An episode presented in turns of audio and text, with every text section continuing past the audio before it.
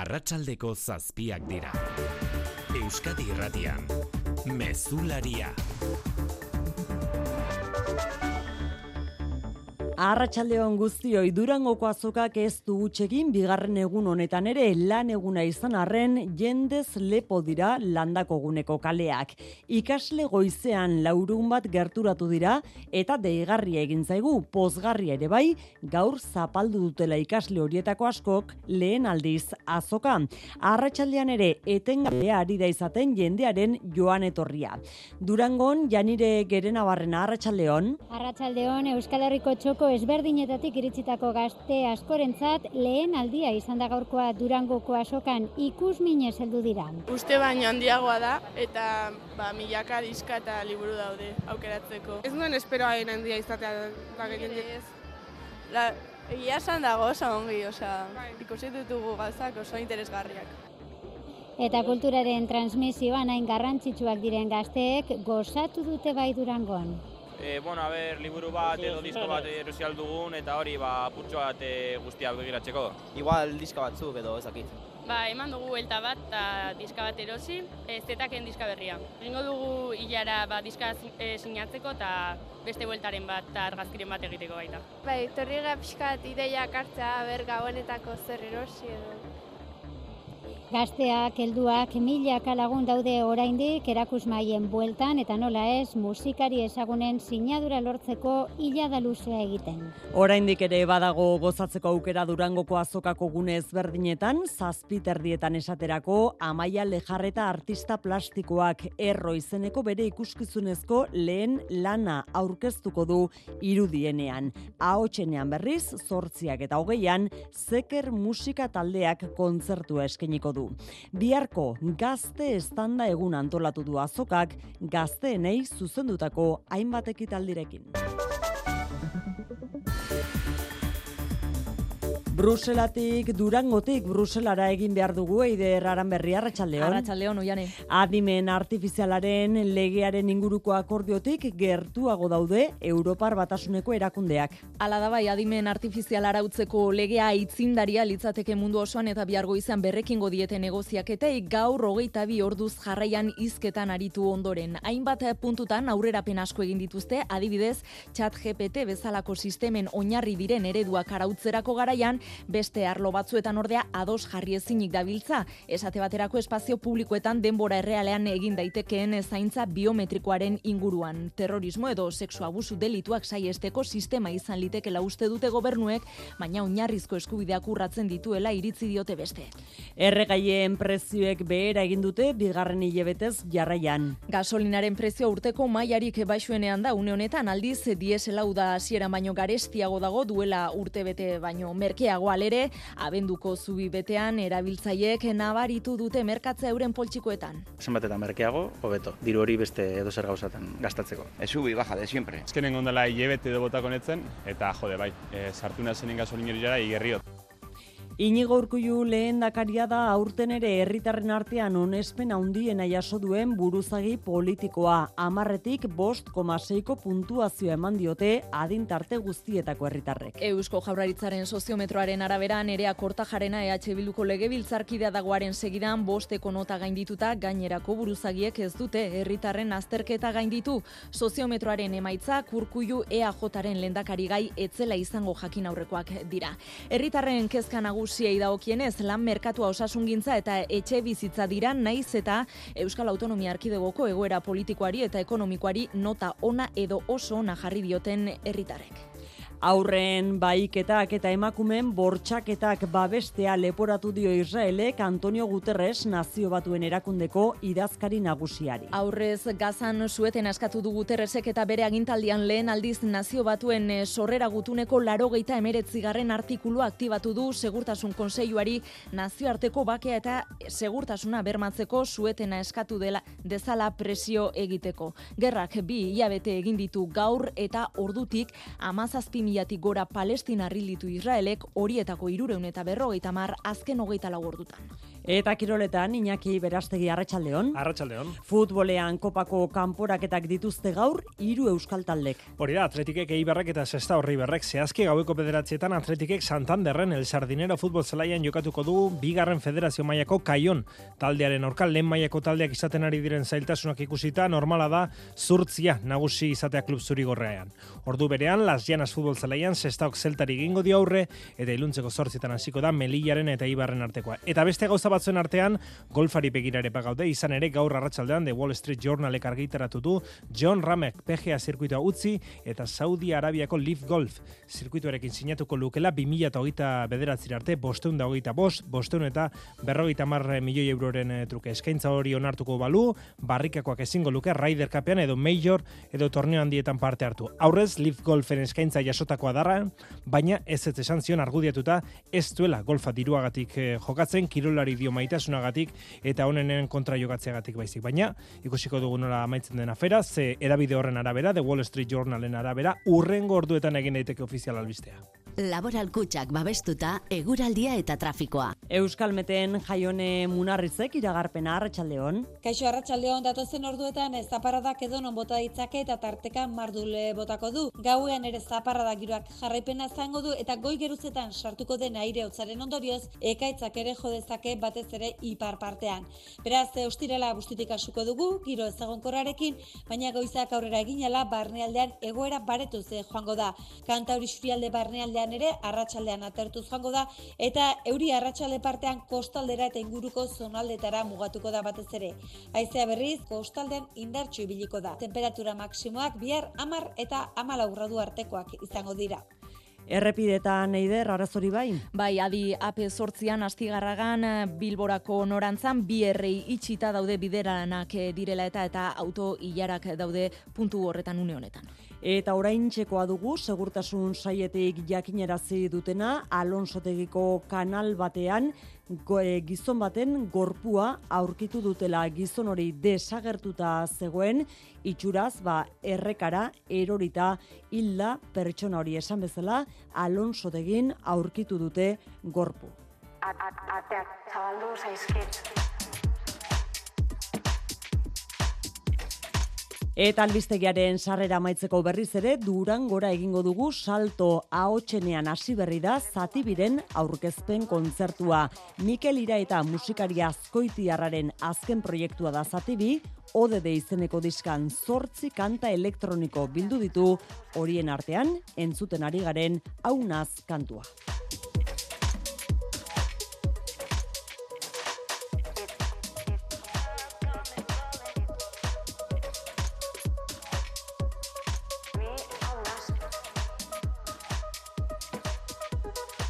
Arratxaldeko zazpiak eta zortz minutu, teknikan eta errealizazioan xanti gurrutxaga eta mirari egurtza.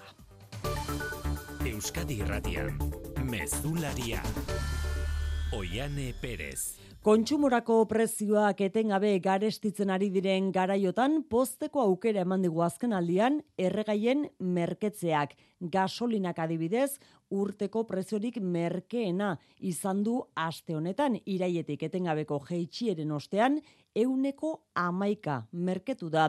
Gasolina. Prezioak merkeago aurkitzeko urte bete egin beharko genuke atzera, Espainiako gobernua gainera ordu hartan erregai litroko hogei zentimoko obaria indarrean zuen. Adituek eta bezeroek erregaien prezio jeitxieraren inguruan dituen iritziak bildu ditu Luis Seronek, Arratsaldeon Luis. Arratsaldeon.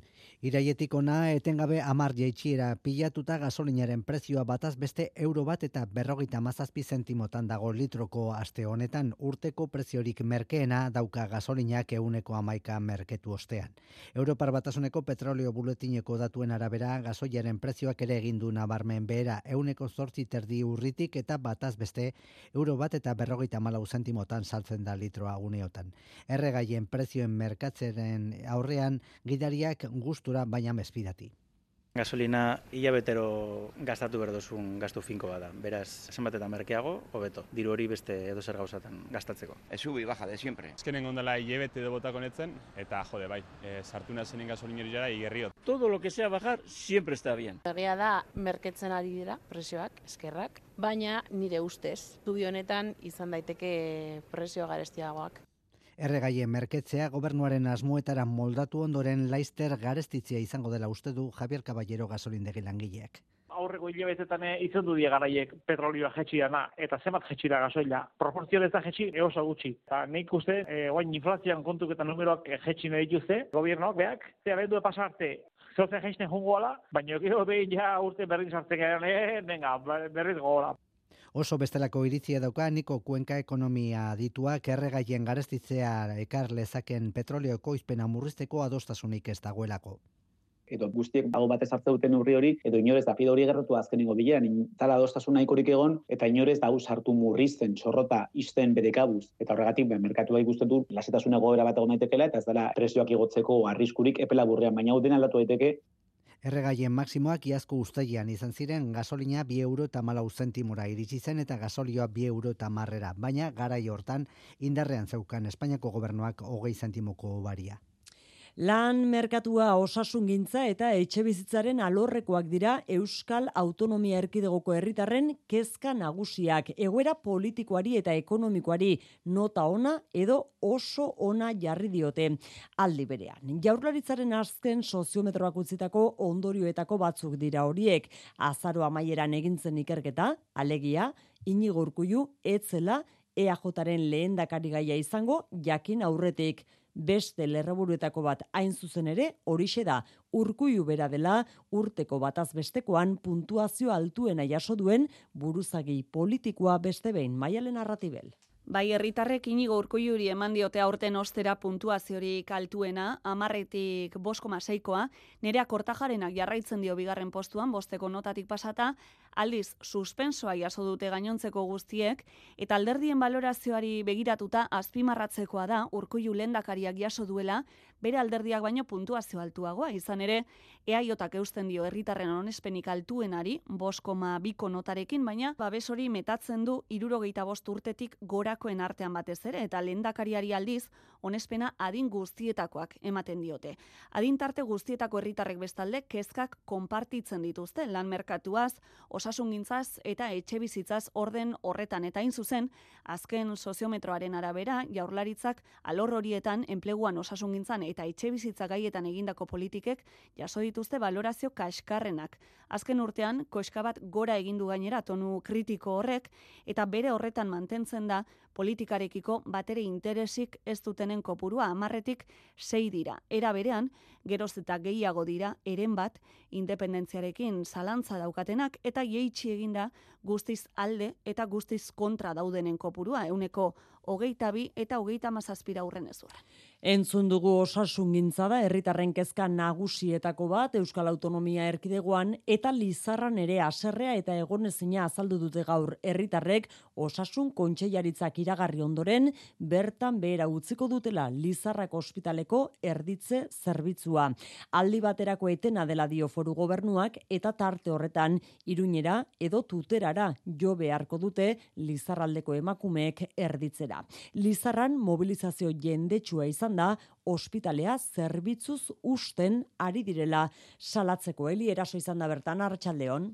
Arratsaldeon eunka lagun joan dira manifestazioan Lizarrako errekoleten plazatik Garzia Orkoien eri etxeraino, aserre Lizarrerriko emakumeek bizitokiaren arabera ordu bete luzeko bidaia egin beharko dutelako aurra izateko. Lizarrara erditzera etortzen dira Lizarralde osotik, egon daitezke herriak ez dakit ba San Adrian edo Ameskoak, ba ordu bat eta piko oso gaizki.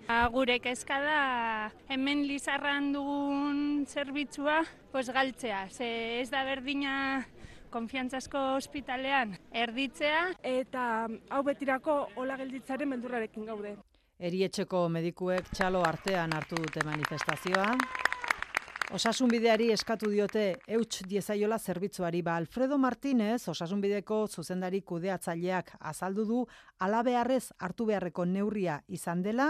Ginekologia taldea osatzen duten zortzi profesionaletatik bost bajan direlako, baina lasaitasun mezua luzatu du mai gainean ez dagoelako zerbitzua behin betiko istea. Entiendo la preocupación, sobre todo porque además se, se está mezclando... Konponbide bila, ari dira osasun arduradunak, hilabete honetan, Lizarrerrian, hogeita bost erditze daude aurre ikusiak.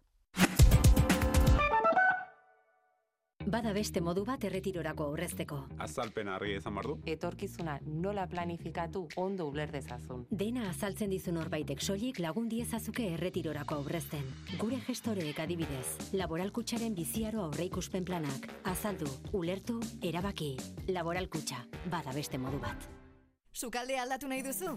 Endainetan ez duzu utzik egingo. Bizitatu haien erakusketa itziarren egiaztatu bertatik bertara punta-puntako kalitatea eta diseinuak zein etxetresna elektrikoen sorta zabala aukeratu gehien gustatzen zaizuna eta ez galdu denbora gehiago. Honen esku zaude.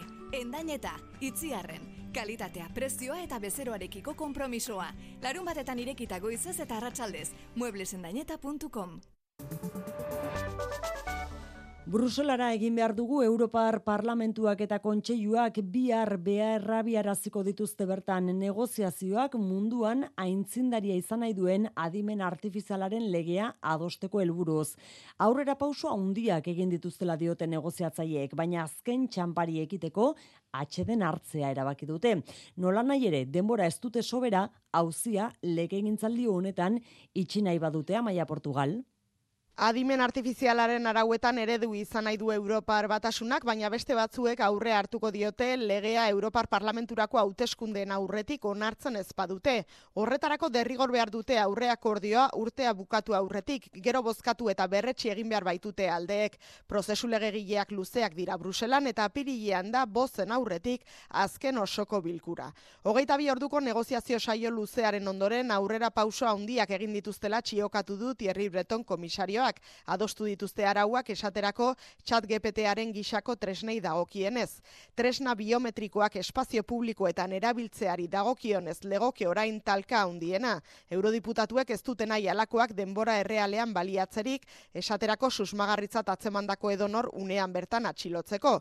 Grabatutako irudiak gerora behatzearen aldekoak dira agindu judiziala baldin badago.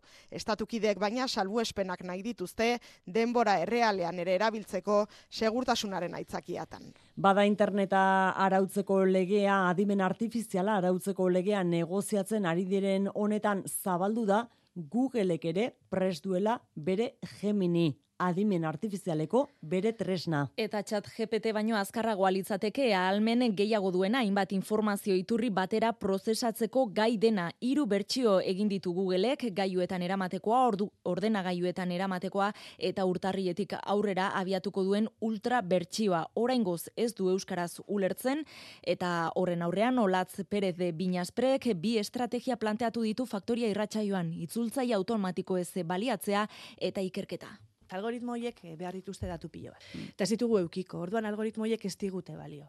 Algoritmo horietan ikertu behar dugu, beste algoritmo batzuk bilatu behar ditugu, beste estrategia batzuk. Eta horretarako behar da ikerketa, lana, dirua eta ikerketa gehiago.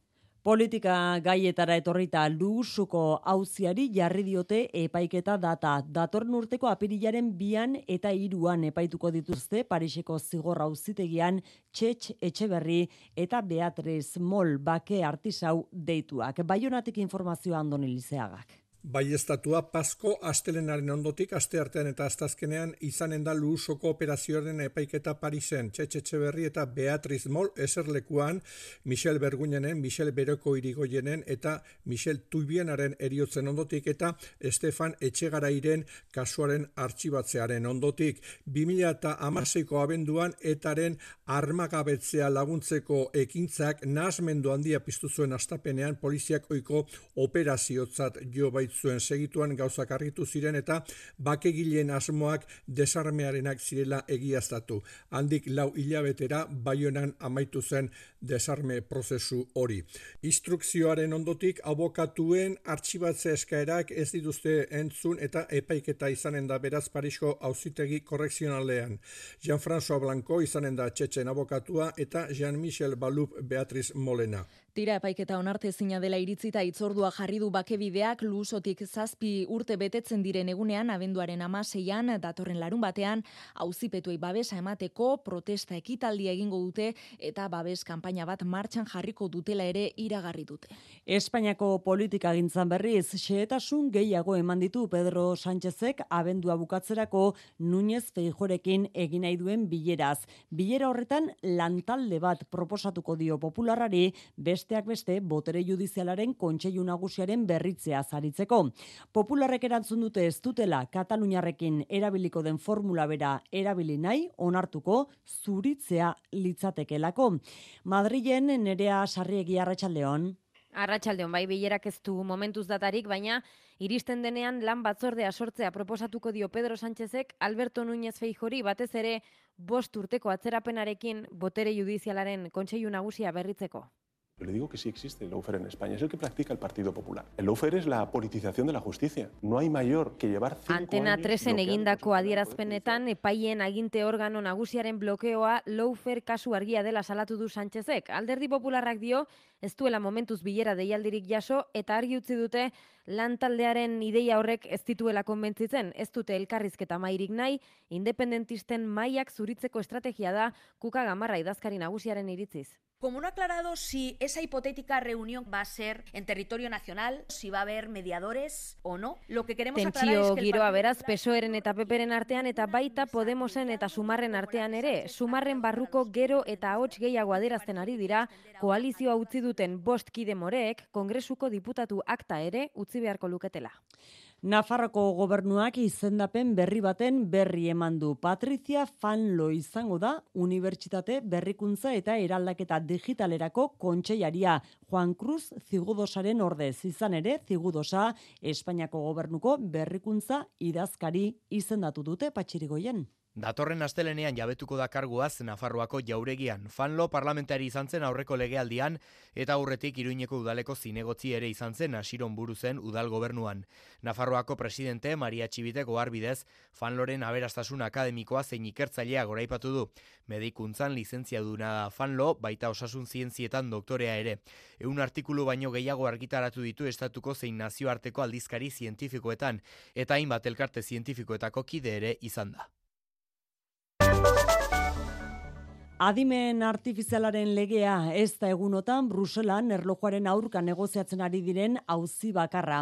Hogeita zazpietako ekonomia eta finintza ministroek afari luzea dute gaur erlojuari begiratu gabe ahalegintzeko bengo zadosten arau fiskal berriak. Datorn urtean sartu behar dituzte indarrean, hasiera batean pandemiarengatik aktibatu zuten salbuespen aroa agortzen denean. Alemaniaren tesi zorrotzagoak gaiendu dira azken proposamenean, baina ikusteke dago ea adostasunik lortzeko gai ote diren Bruselara itzuli behar dugu amaia. Bai, batzordearen hasierako proposamena pandemia aurrekoa baino errealistagoa zen. Onartuta estatukide asko direla zor publikoa barne produktu gordinaren euneko irurogei idealaren gainetik eta defizita euneko iruaren gainetik izango dutenak 2008 lauan. Espainia eta Frantziakoak tartean. Baina hori onartuta ere txekolanak egiten ez dituzten entzat, arau zorrotzak nahi ditu Alemaniak. Eta harin meneginez, Europar Batasuneko kontseiluak mai gainean jarri duen azken proposamenak dio zor publikoa euneko larogeita marretik gora dutenek gutxienez euneko bat murriztu behar dutela urtero, eta irurogei eta larogeita mar artean dutenek euneko 0,5. Nadia Calvin hori dagokio debatea gidatzea, gau luzea aurre ikusi du. Va a ser una noche larga y que nuestro objetivo es una cena sin hora de, de fin. Askotariko iritziak estatukideen artean, ez dago bat ere garbi lortuko duten, erantzuna ziurrenik bihar goizean jakingo da. Afarian aurrelanak eginda, orduan hasiko baita ofizialki kontseilua. Kontseilu horretan bertan hartu behar dute hogeita zazpiek erabaki politikoa ere, ea Calvino bera babesten duten Europako Inbertsio Bankuaren presidente berria izateko. Gazako gerrak bi hilebete bete ditu gaur amazazpe mila hildakoen langa gaindituta. Bada gerra honek aurrez aurre jarri ditu beste behin Israelgo gobernua eta Antonio Guterres nazio batuen erakundeko idazkari nagusia. Azken honek ezoiko mekanismo bat abiatu du bere agintaldian lehen aldiz segurtasun kontseiluari sueten berri bat eskatzeko. Israelek jamasen alde jartzea leporatu dio landerriz agirre. Nazio batuen erakundea ez dago jamasen alde, bizitzak salbatzearen alde baizik. The only side that we're on is on the side of saving lives. Itz horiekin erantzun dio Israeli Estefan Dujarrich nazio batuen erakundeko bosera maleak. Izan ere, Antonio Guterres idazkari nagusiak nazio batuen gutuneko laro geita emeretzi garren artikulu aktibatu du segurtasun kontseiluari indarrandiagoz zuetena eskatzeko. Hori arrazoitzeko, nazioarteko bakia eta segurtasuna arriskoan daudela dirazi du, baina artikuluak bere horretan ez du gatazka bat geratzeko nahikoa gaitasunek. Azken aldiz, mila bederatzireun eta larogeita bederatzean aktibatu zuten Libanoko gerran, baina segurtasun kontseiluko kidek dute beti azkenengo hitza. Israelek Guterres kritikatzeaz gain, Hezbola ere ohartarazi du azken ordu hauetan. Beirut eta Libano hegoaldea Gaza eta Janjunis bezala txikituko dituztela esan du Netanyahu lehen ministroak Hezbolak Israelen aurkako gerra irekia abiatzen badu. Ukrainako gerrari dagokionez berri zaider? Bueno, ba, Ukrainako gerrari dagokionez, estatu batuetako senatuak blokeatu egindu bertara zuzendu nahi zuen azken diru partida, gehiengo errepublikanoak migrazio politikak gogortzea eskatu dio Bideni horren ordainetan Ukrainara dirua bidali alizateko, baina urte amaitu baino lehen adostasunik ez badago gobernuak ezingo du diru gehiago bidali Ukrainara. Indarkeria matxistak berrogeita amabost emakume hilditu aurten Espainiar estatuan eta kasuen gorakadak kezkatuta bilera egin dute Madrilen berdintasun eta barne ministerioek. Kezka nagusia hildako emakumetatik zortzik babesa izan zutela noizbait, baina erretiratuta zutela hiltzituztenean. Zaintza protokoloak berrikosiko dituzte beraz. Eta nerea gaurko beste mezua biktimen gertukoentzat izan da, eurak ere salatu dezatela. Bai, aurten bikotekide edo bikotekide hoiek estatuan hil dituzten berrogeita mabost emakumetatik amairuk salaketa ezarrita zuten, baina zortzi kasutan poliziaren zaintza erretiratu zieten, epaitegiek hauzi artxibatu ostean edo erasotzaileak zigorra beteta zuelako. Fernando Grande Marlaska ministroak argitu du, zaintza kentzen dietela arriskurik ez dagoela ondorioztatzen dutenean, baina onartu du sistemak huts egin duela eta hori da orain berrikusiko dutena. A corto plazo vamos a revisar los criterios de inactivación de los casos abiertos en el sistema. Eta salaketarik etzegoen kasuetan, erdian, berrogeitik hogeita bitan, biktimaren ingurukoek aitortu dute, bazekitela emakumeak tratutxarrak jasaten zituela.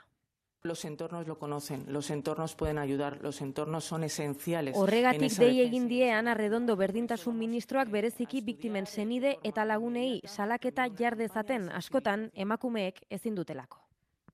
Osasun saiak kontrolatutzat jo du Bilboko ikastetxe batean izandako estreptokoko bakterioaren brotea. Hiru aur hartatu behar izan dira erietxean eta indarrian dago oraindik zaintza protokoloa kutsatze gehiago egon ez dadin. Marijo Deogracia Arratsaldeon. Ala, nekarre oianen bai, kontrolatuta dago brotea, ez da kutsatze gehiago gertatu, brotea atzemandako Bilboko ikastetxeik e, ikasleen artean, baina hori bai, zaintza epidemiologikoak agintzen du hogeita marregunez egon behar duela indarrean protokoloak. Izan ere, estreptokoko bakterioa oso kutsakorra da, harin zabaltzen da, aurrez aurreko kontaktuarekin edo kutsatutako objektuen bitartez. Tratamentua ere erraza dauka, antibiotikoa, baina harin tratatu beharra dago Juan Delarko Bizkaiko farmazialarien elkargoko kideak egunon Euskadin azaldu bezala. Egia da zenbet eta harinago tratatu estreptokokoa, bueno, edozein bakterioa, ordun eta hobeto. Ze oso errez transmititzen dira. Estreptokokoa da, gure estarrian, askotan dagoen e, bakterioa, eta harin tratatzen ez badugu, ba, kutsatzeko arriskua asko ere handiagoa da. Gehiago kezkatzen du delarko antibiotikoei garatzen hasita gabiltzan erresistentzia. Bakterioak gero eta zailagoak direla tratatzeko antibiotikoekiko erresistentziak direla eta zeren eta estreptokokoa oso bakteria ohikoa da. Iaz esaterako osasunaren mundu erakundeak bakterio horrek kutsatzeak Europan gehitzen ari zirela ohartarazi zuen.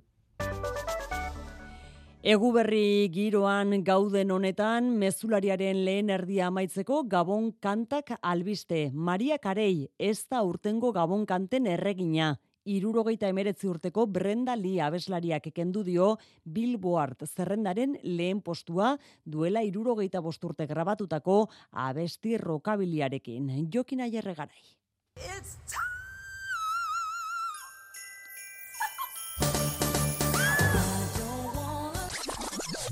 Maraiak ere Gabonen hasiera zala partan diziragarri bazuen ere galdu du aurten Gabonetako erreginaren tronua. Brenda Liren Rockin Around the Christmas Tree baita Billboard zerrendako buru. Astelenean irurogeita meretzi urte beteko dituen Brendali abeslari Amerikarrak duela irurogeita urte grabatu zuen kanta, hau da amairu urte zituela. Eta azken urte parean, sare sozialek berreskuratu dute erritmo rokabilia duen gabon kanta, aurten errekorrak austeraino. Eta kantuak lortu duen sona ospatzeko bideoklipa eta guzti egin du artistak. Abeslari betenanoak beste marka bat ere hautsi du, Ameriketako Billboard zerrendako gailurrera iristen den adin gehieneko pertsona baita ia laro urterekin.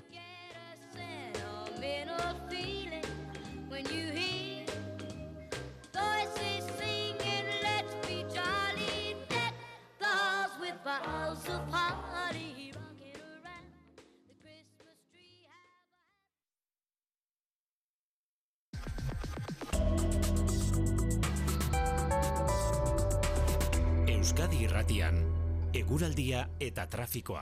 Marian Beitialarrangoitia errepidetan zein da egoera? Baistripu konturik ez, baina harreta eskatu behar dizuegu ene batean behasainen gazteizerako norabidean matxuratutako auto bat traban dagoelako, errepidean dagoelako traban, eta beraz horregatik harretaz gidatzeko gomendioa segurtasun zailetik. Eguraldiaren iragarpena euskalmeten jaion emunarrizek. Datozen orduetan ez zaparadak edo non bota ditzake eta tarteka mardule botako du. Gauean ere zaparrada giroak jarraipena zango du eta goi geruzetan sartuko den aire hotzaren ondorioz ekaitzak ere jodezake batez ere ipar partean. Beraz, eustirela bustitik asuko dugu, giro ezagonkorrarekin, baina goizak aurrera eginela barnealdean egoera baretu ze joango da.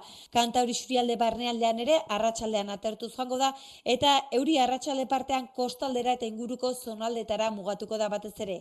Aizea berri berriz kostaldean indartsu ibiliko da. Temperatura maksimoak bihar amar eta amala gradu artekoak izango dira.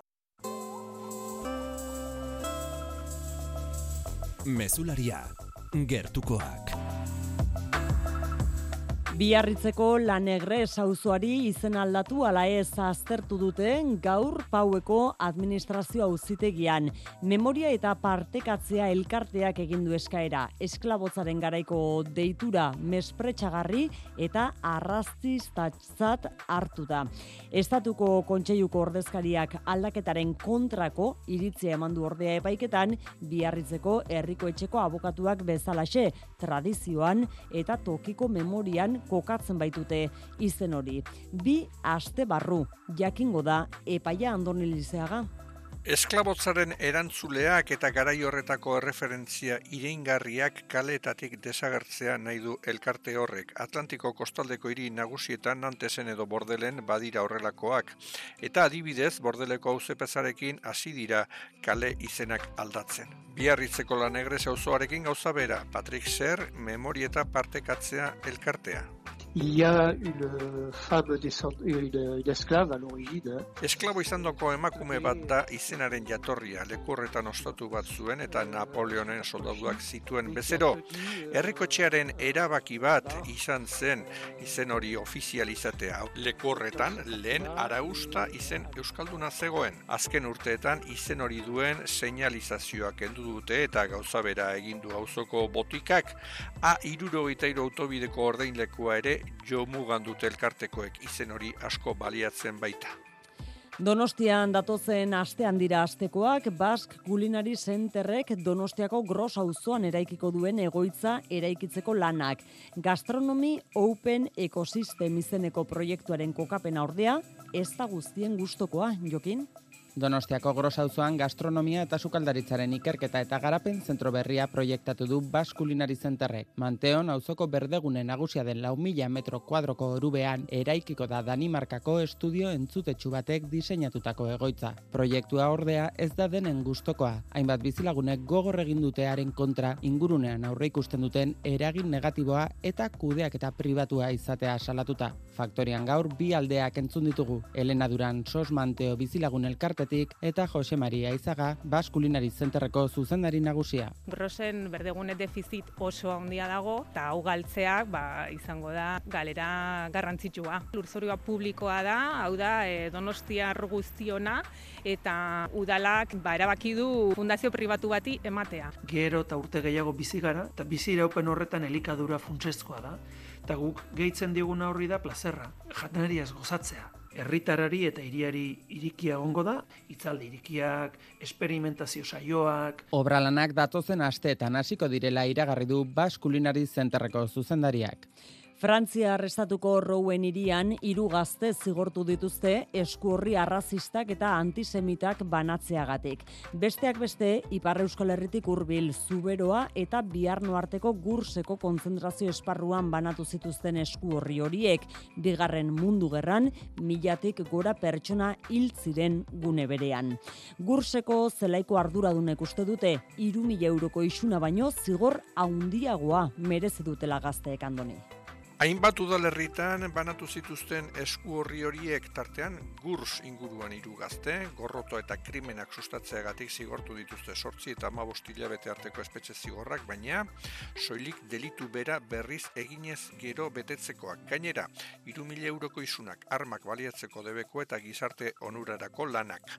Gurseko elkarteko arduradunak Andre Laferrek bat jaso zuen, eskuorri bat jaso zuen. Son ouvertement xenofob, uh, homofob, uh, antisemit, bon. Xenofoboak, homofoboak eta antisemitak dira. Hori argi da, eskuorri hori gurzen ikustea gauza gogorra da. Zigortu dituzte, ez da gaizki, baina agian presonde giratu balituzte, hobe. Denbora batez zaintza berezian aritu dira jendarmeak zela inguruan badazpadakoan eskuorrietan, esbastikak eta gizon zurieren nagusitasunaren aldeko mezuak. Milatik gora hildako izan ziren gursen gehienak juduak. Kultura leioa. Durangoko azokan murgildu behar dugu. Eguraldi euritsua gaur eta landako gunean hartu dute aterpe azokara inguratutako herritarrek jendetza izan da. Berrogeita emezortzigarren edizioaren bigarren egunean ere. Bai landakon, diskak eta liburuak erosten, baita azokak dituen gainerako guneetan ere. Mailu odriozolak azokan igaro du eguna aurrera mailu. Ikasleen goizarekin esnatu da gaur Durangoko azoka eta gaztetxo hauei begira ireki ditu ateak gamergelak. Bideo jokoak eta rol jokoak euskaraz ere badaudela erakusteko leioa Lander Gamer erauntxia elkarteko kidea da. Gaur egun egun da berrogeita zazpi bideoko daude. Ba, bueno, hemen azokan, ba, gaizen bat, ez, ba, publiko gazte bati edo zuzuntako bideoko jartzen ditugu. Ba, Mario Kart daukagu, Super Mario Bros, e, Pylab edo igual beste proiektu txikiagoak baina oso oso onak, ba hori danak euskeraz daudela eta euskeraz ere bideoiko esko daitekela ikusteko bidea da, ez. Izan ere, azoka euskal kulturaren erakusleioa da, hainbat arlotan egiten diren lanen erakusleioa. Eta urten modu berezian indartu nahi izan dute komiki gintza. Elkarrekin jarri dituzte komiki gintzan aritzen diren argitaletxeak eta euskaraz dagoen aukera handia erakutsi, tartean, manga komikiak aizea moreno, harri eta argitaletxekoa. Aber, gu oso mangazalea geha, baina egila da bakarrik aztelera zaudela. Eta orduan euskaraz ez zegoen. Eta hemen arazoa zen, e, gure soziedade berrian, e, kanpoko input asko daudela e, gaztentxotzako. Oain, gure apostua da, e, beraiek gustoko duten formatu batean irakurtzeko, aukera ematea bere ama hizkuntzan. Gaztei, dei berezi egintzaia urten azokara etortzeko, bihar egun berezia prestatu da beraientzat, irune dela maza, Euskara Venturako kidea da. Bueno, ba, gehien bat da gaztei lekua ematea eta indarra ematea eta bueno, ba, bai familiarekin etortzetik edo ikastetxarekin etortzetik, ba, eurek bakarrik kuadrilan lagunek etortzeko aukera ere izan dezaten. Abaskearen ostean bingo musikatu bat eh, antolatu dugu eta hor sartu ditugu ba, aurten durango kasokan dauden ba, bueno, nobedade eta berrikuntza ba, bai, eh, abeslariak, taldeak eta ba, bueno, esagutzera emateko bai eta esagutze dituztenak ba, horietaz gozatzeko baita ere. Gogoan izan goizeko amar derdietan zabalduko dituela ateak azokak, hemen izango dira besteak beste, Carmele Jaio, Usue Alberdi, Eire edota Nakar musika taldeak eta bi aurkeztuko da estenatokian Eukaliptus antzeslana joan den urtean azokak ematen duen sormen beka irabazi zuen proiektu estenikoa. Eta durangoteik kanpo baina gertu, Punch Records musika jamaikarra sustatzen duen Bilboko kolektibo asamblearioak sei urte bete ditu, eta Juan Ramon Martiarena festa handi batekin ospatuko du urte betetzea gaur kafean zokian.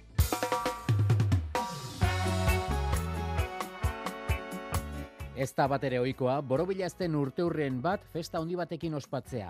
Pablo Punch, Punch Recordseko kideak aitortu digu, zeigarren urteurren arena aitzaki besterik ez dela. Kontua da kafeantzokian kontzertu egiteko aukera sortu zela eta aprobetsatu nahi izan dutela.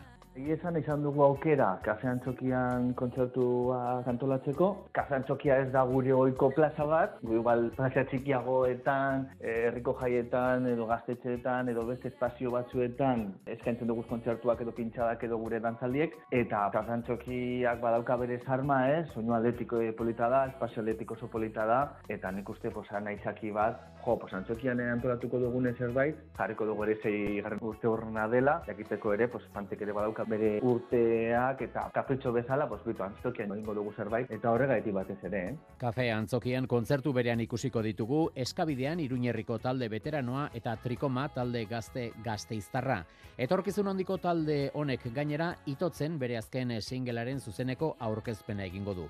Segarren urte hurren honetan, Punch Recordsek azken aldian Bilboko kaleak dancehall eta reggae kulturaz astintzen diarduen Gambiako Fabulo Promozion kolektiboa alboan izango du. Kontzertua amaitu eta gero berriz, jaiak jarraipena izango du zazpikaletako kabaret klubean, pantxeko kidek antolatutako vinilo pintxada izango baita egun sentirarte.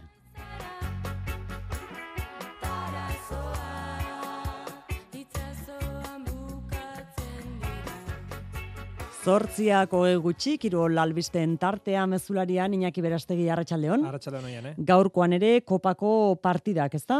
Hiru Euskal Talde izango ditugu baur, jokoan kopako bigarren kanporak eta honetan.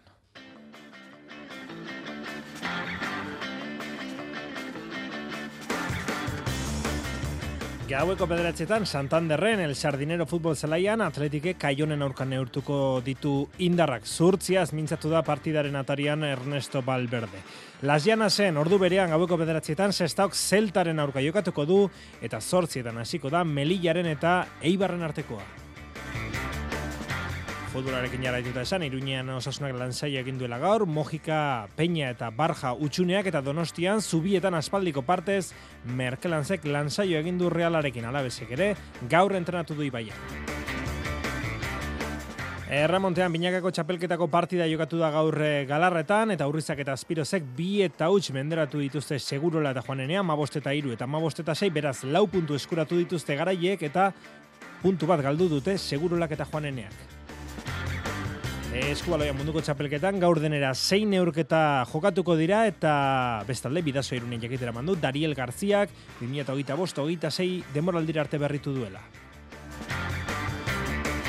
Eta golfean Wall Street Journalen arabera, John Ramek Saudi Arabiako Leaf zirkuituarekin 2008 bederatzir arte sinatuko du bosteun eta hogeita bost, bosteun eta berrogeita mar milioi euroren e, truke. Hori bai, sinatuz gero, Raider Kapa eta torneo handi edo meiorrak ezingo lituzke jokatu. Edabide horren arabera, urren gorduetan egin daiteke ofizial, albistea. Zazpiak eta berrogeita bi entzule lagunok arratsaldeon eta ongi etorri mezulariko kirol tartera. Kopako bigarren kanporaketako azken partidak jokatuko dira gaur eta tartean hiru euskal talde leian izango ditugu. Sestao, Eibar eta Atletik. Zurigorriek kaion izango dute kontrario Santanderren el Sardinero futbol eh, zelaian gaueko bederatzietan hasita. Sardineron eh, dago aritze gaiastegi, arratsaldeon aritz. Arratsaldeon Iñaki. Azken egunetako kopako emaitzak ikusita, ikusita arandinaren aurka berdintzen ari dela Kadiz, ba, ezin bestean zurtziaz mintzatu behar izan du Ernesto Valverdek eta oroar atletiken eh, inguruak, ba gaur kanporak eta gainditzaren inguruan, ezta? Bai, lemaiako taldek errespetu handia diotek izan honetako kanporaketei eta eta hobeto zehurtzia ze jokatu, gero ez ustekorik ez izateko zuka ipatu moduan, ba, lehen eh, mailako talde askori, asko ikaragarri ari zaielako kostatzen aurrera egitea eta eta inorkestu, eh, utxe egitea gura kanpoan geratza kolpitzela litzatekelako. Joan eh, jakineko baita, ba, bitaldeen artean, eh, bueno, ba, alde handia dagoela, atletik eh, eliteko taldea da, talde profesionala, kaion eh, berriz, ba, bigarren え、talde refeko, ba, talde ez profesionala da inaki, alegia ba, talde kantabriarreko jokaleek lan egiten dute, eta horretaz gain, ba, futbolean e, aritzen dira, beraz, atera kontuak zein eh, alde dagoen e, bi taldeen artean, baina horrek ez du esan gura, e, talde zurigorriak errastasunak izango dituenik e, aurrera egiteko, rubi gainditzea ere ikaragarri kostatu baitzitzaion e, minutu gutxi pilatu duten futbolariak aritzen dira normalian, oiei, kosta egiten zaie, ba, berdeunean daukaten guztia erakustea, partida bakarrera erabakitzen da kanporaketa eta gainera etxetik eh, kanpon naiz eta gaurkoan e, kaionek ez duen eh, bere zelaian jokatuko. Hori ere ba ez talbizte hona izaten talde nagusientzat eta gainera ba kontrarioa hile bizi aritzen da eta guzti horrek ba zaildu egiten du partida. Baina ez usteko horiek ez izateko honena izaten da aurkariai errespetua izan zuhurtzia ze jokatu eta eta maila ona ematea eta hori egiten aleginduko da oraintxe bertan zelaia ikuskatzen ari diren talde zurigorriko jokalaria gortzikusten ditugu etenak elkarrekin eh, barriketan, sardinero ondo dago, Beraz, gaurkoan ez da itzakiarik egongo eta atletikek maila eman beharko du kaion eh, mendan hartu eta kopan aurrera egiteko. Ordu bete eta maus minutu neurketa ez dadin, gai estegi, amaikak horik ez horrendik ez da? Horrendik ez dauko amaikak horik, esan bezala, bai jokalaiak hortzik usten ditu elkarrekin e, barriketan, e, lasai antzan, batzuk e, kafea hartzen, e, beste batzuk ba, hotza daukatu eta ondo babestuta daude, eta, eta bueno, ba, zure inguruko bat, Raul Garza ikusten dugu horre frakamotzetan, honek ez dauka antza hotzik e,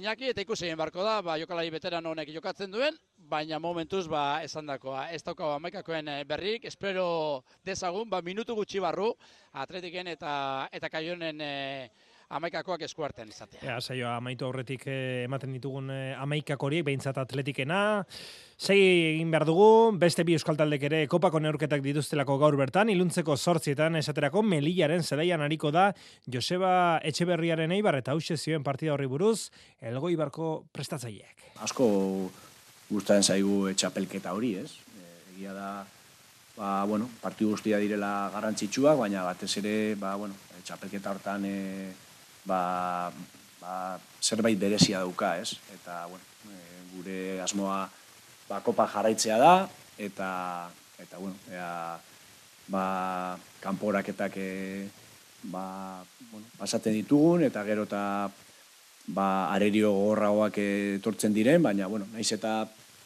ba, Melilla ligan ez, ez dago oso oso fin, baina horrelako partiduak e, beti izaten dira saiak eta eta bueno, espero dugu ba maila on bat ematea. Zortzi eta Melilla Ibar eta Kaion Atletik partidaren ordu berean, alegia gaueko bederatzietan, Las Llanasen sexta horri berrek lehen mailako zelta izango du kontrario. Denera zazpi neurketa jokatuko dira gaur, eta horietatik e, lenda bizikoa jada jokoan hain justu, osasunaren igandeko aurkaria leian ari da, zazpietan hasi da arandinaren eta kadizen artekoa, berdegunea, bueno, urez lepo, eta jokatzeko zailtasunekin, atxen aldira bidean, arandinak bat, kadizek eh, bat, datorren astea artean, zozketa, osasuna reala eta labe zelkatuta, amore bitarekin batera, eta ea ba gaur beste hiru batzen diren.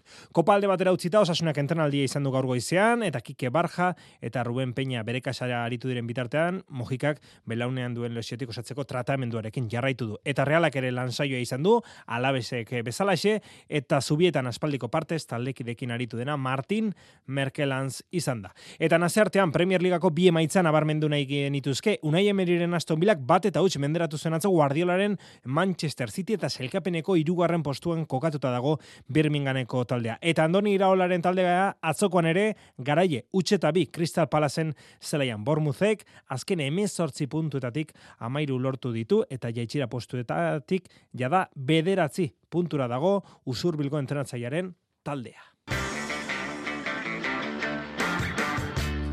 Saskibaloian Baskoniak beste behin puntu bateko aldeagatik irabazi du Euroligako neurketa bat, laurogeita, laurogei eta irurogeita emeretzi atzo Ferner Batxeren kontra Euroligan jada gisa honetako hiru garaipen lortu ditu eta gainera hiru horietan azken segundoetara markagailuan atzetik eh, sartu da Dusko Ivanovicen taldea. Horixe izan du aztergai gaur Jose Maria Opalaza Gisa honetako sorginkeriak lehen ere ikusiak ditugu saskibaloian, baina behar bada azken aldi honetan ugaritu egin dira eta garbi dago Baskoniaren eskutik behintzat erruz ikusten direla. Oraintxe amar puntu zaltzetik eta zer da eta azkeneko segunduetan partida bere aldera ekarri.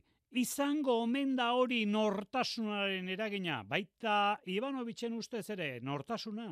Nortasuna.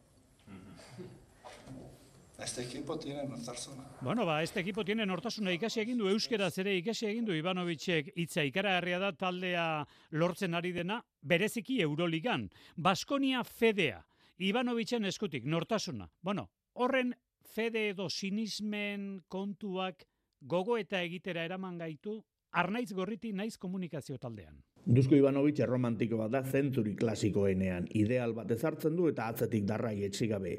Horri deritzogu Baskonia izaera edo nortasuna eta jokalariak beraz ideal horren bila doazen zaldunak dira. Gogoan izan behar da, partizan, olimpiakos eta fenarbatxeren aurka gazteiztarrak atzeti zirela amar segunduren faltan, eta hiru partidak atera zituztela. Baina ez dago nortasunik emaitza txarri utxiko dienik, zaldunek ere itxu itxuen sinisteri lagatzen dietelako. Duzko bera horrela ateratzen izar gorritik ontzen urrian. Ilusua piztu piztu du, baina denboraldia luzea da oraindik, hor nire zalantzak. Arnaiz gorriti naiz komunikazio taldean, ez dago sinesmenik emaitza txarrei eutxiko dienik dio. Bueno, ba, bihar du berriz ere Euroligan nortasun erakusteko beste aukera berri bat. Baskoniak. Zortzi terrietan, Belgradeko izargorriren kontra, hain justu Ivanovic izan zuen entrenatzaile izargorri Belgradokoak denboraldi hasieran urrir arte. Momentu honetan, bosgarren, laugarrenarekin eta zeigarrenarekin. Monakorekin eta Makabirekin berdinduta da Baskonia zazpina garaipen dituzte. Hori bihar, baina Euroligan gaur beste irune urketa jokatuko dira, sortzietan Alba Berlin Anadolu Luefe, sortziak eta laurdenetan Panatinaikos Real Madrile eta sortzitaretan Partizan Olimpia Milan. Gaiz aldatu eta errikroretan, atzo egur esporten urrezko eskolarien kopako lehen finalerdia jokatu zen, eta bihar Sherpa Ai, txapelketako finala dugu joan ander Sherpa.ai txapelketaren beste final bat ate joka, seia izkolarik jokatuko dute bihar Bilboko Bizkaia pilotalekuan euerdiko amabietan hasita.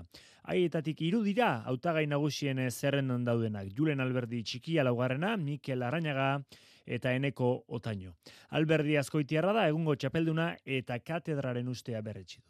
Bai, bueno, azkenin ba, final bat izan da, eh, dano kondizio berdinetan aztega, ez, eta e, dano hasieran ba, bueno, aukera berdina euskeu, baina bai, nik izan nuke ba, e, naurkariko horrenak ba, Mikel Arreina eta eneko taino jote jutela, ez? Ugaitzen mugertzak, Ibai Soroak eta Julen Larreak osatuko dute parte hartzaileen e, zerrenda. Mugertza mutrikuarra da, haien artean esperientzia gehien duena, eta laugarren postua du, begiz jota. Tramentu batzuk e, guztoku egin dut, eta bueno, ikusiko da, ez? Aber, e, aber horre, ba, bueno, e, buruan dakaten laugarren postu hori uste joten.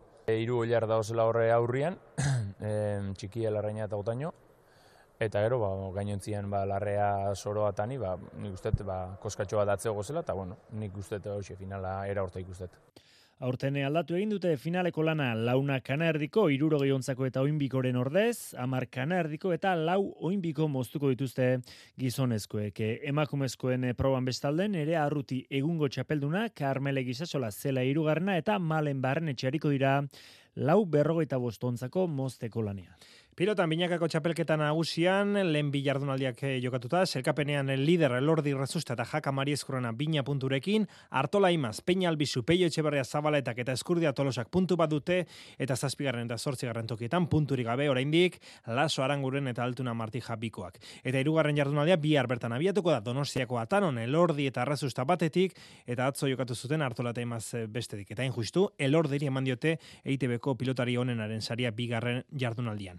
Gaur, e, bairugarren jardunaldi horretako materialak apartatu edo material apartatu dute urretxun batetik eta Bilbon e, bestetik. Urretxun, datorren asteazkenean, e, eskurdia tolosa eta peina albizu bikoteak hariko dira nor baino nor gehiago. Hauxe esan dute gaur, material hautak eta horretan peinak eta tolosak, pilotei eta frontoiari buruz. Urren ez urren. Bueno, nik uste politiak ez. E, ba, bueno, e, guk igual e, pixkat geixio e, eskertuko gendu, baina bueno, e, frontoia antzako egokik e, irutu zaizkit, e, ez da eskusai galdortatik.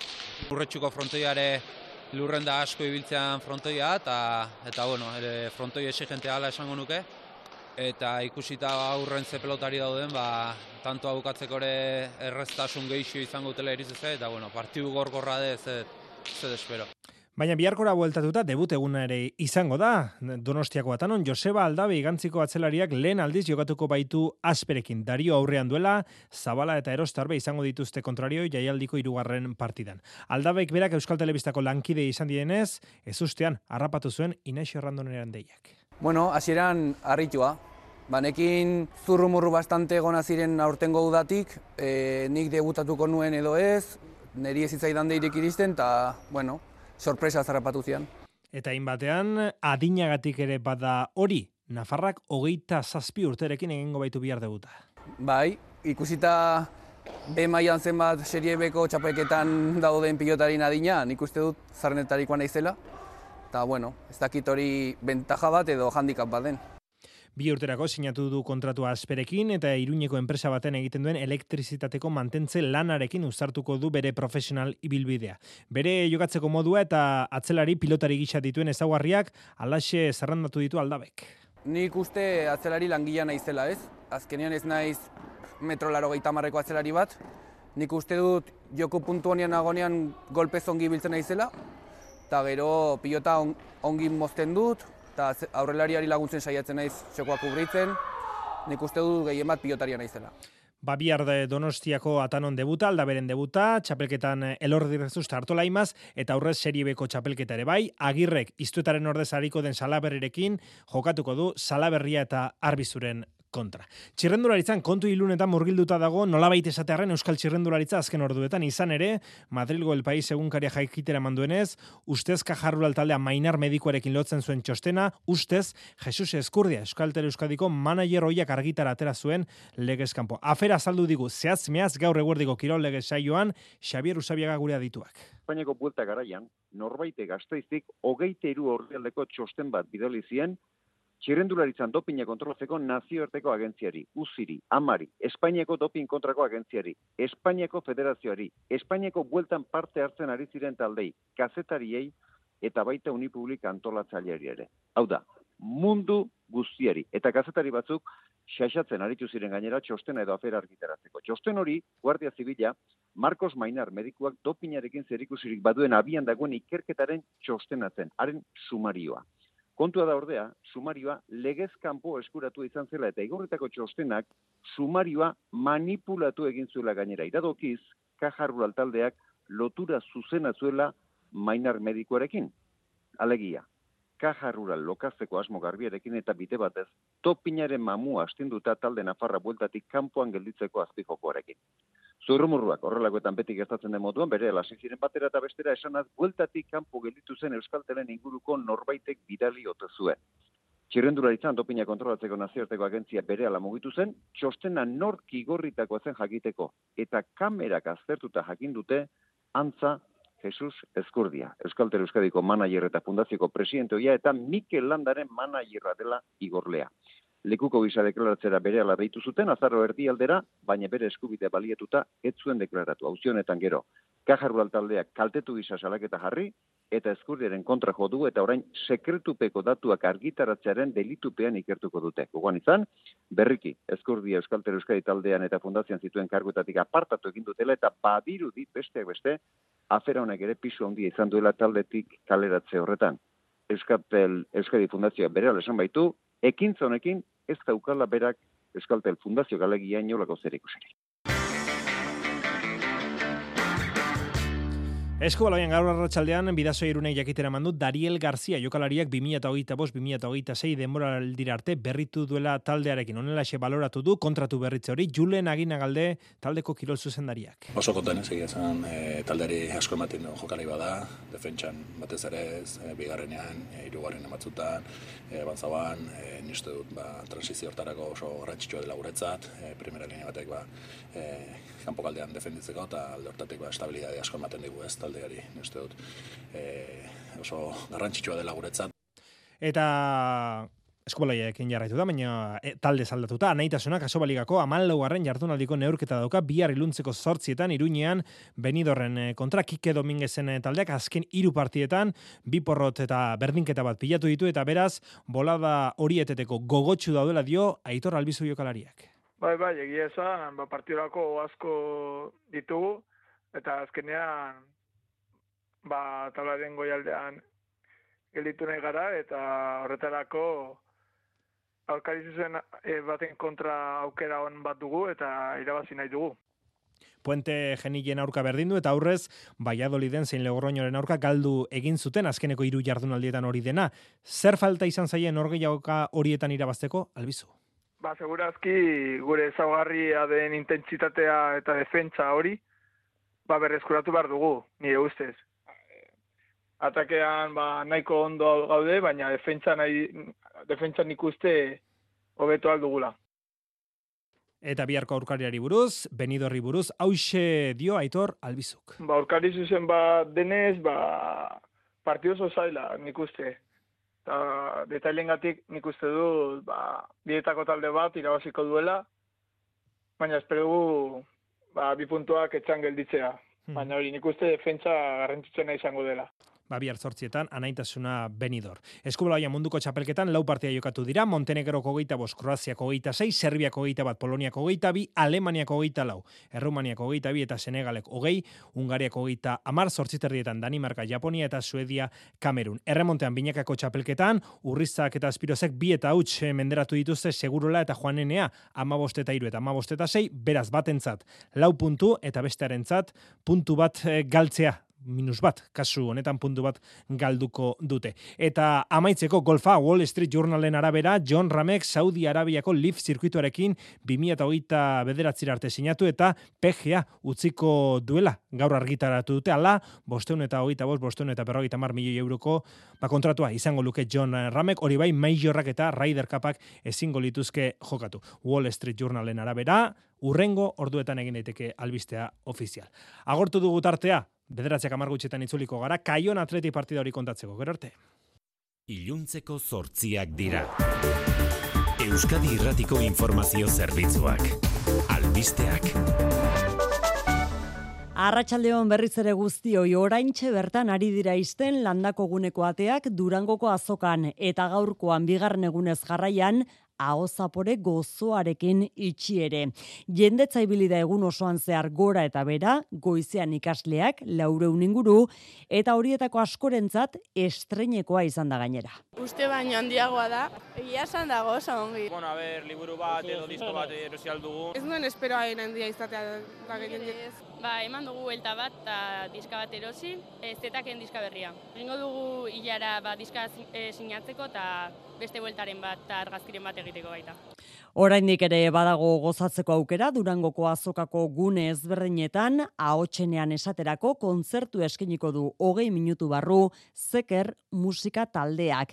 Biharko gazte estanda antolatu du azokak gaztenei zuzendutako hainbat ekitaldirekin.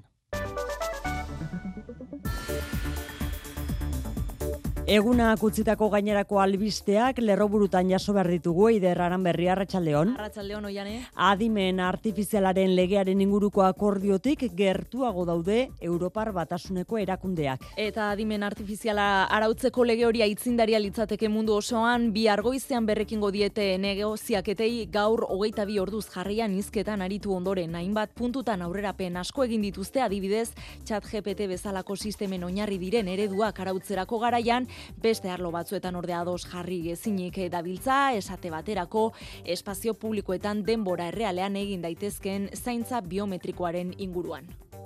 Erregaien prezioek behera egin dute bigarren hilebetez jarraian. Gasolinaren prezioa urteko mailarik baixuenean da une honetan aldiz diesela uda hasiera baino garestiago dago, ale ere duela urte bete baino merkeago abenduko zubi betean erabiltzaileek nabaritu dute merkatzea euren poltsikoetan. Zenbat eta merkeago, hobeto. Diru hori beste edo zer gauzatan gastatzeko. Ez ubi baja de siempre. Ezkenen gondela hilebete edo botako netzen, eta jode bai, e, sartu nazenen gasolineri jara igerriot. Inigo Urkullu lehendakaria da urten ere herritarren al artean onespen handiena jaso duen buruzagi politikoa. Amarretik bost komaseiko puntuazioa eman diote adin tarte guztietako herritarrek. Eusko jauraritzaren soziometroaren arabera nerea korta jarena EH Bilduko lege biltzarkidea dagoaren segidan, bosteko nota gaindituta, gainerako buruzagiek ez dute herritarren azterketa gainditu. Soziometroaren emaitzak Urkullu Eusko Alderdi Jeltzalearen lehendakari gai etzela izango jakin aurrekoak dira.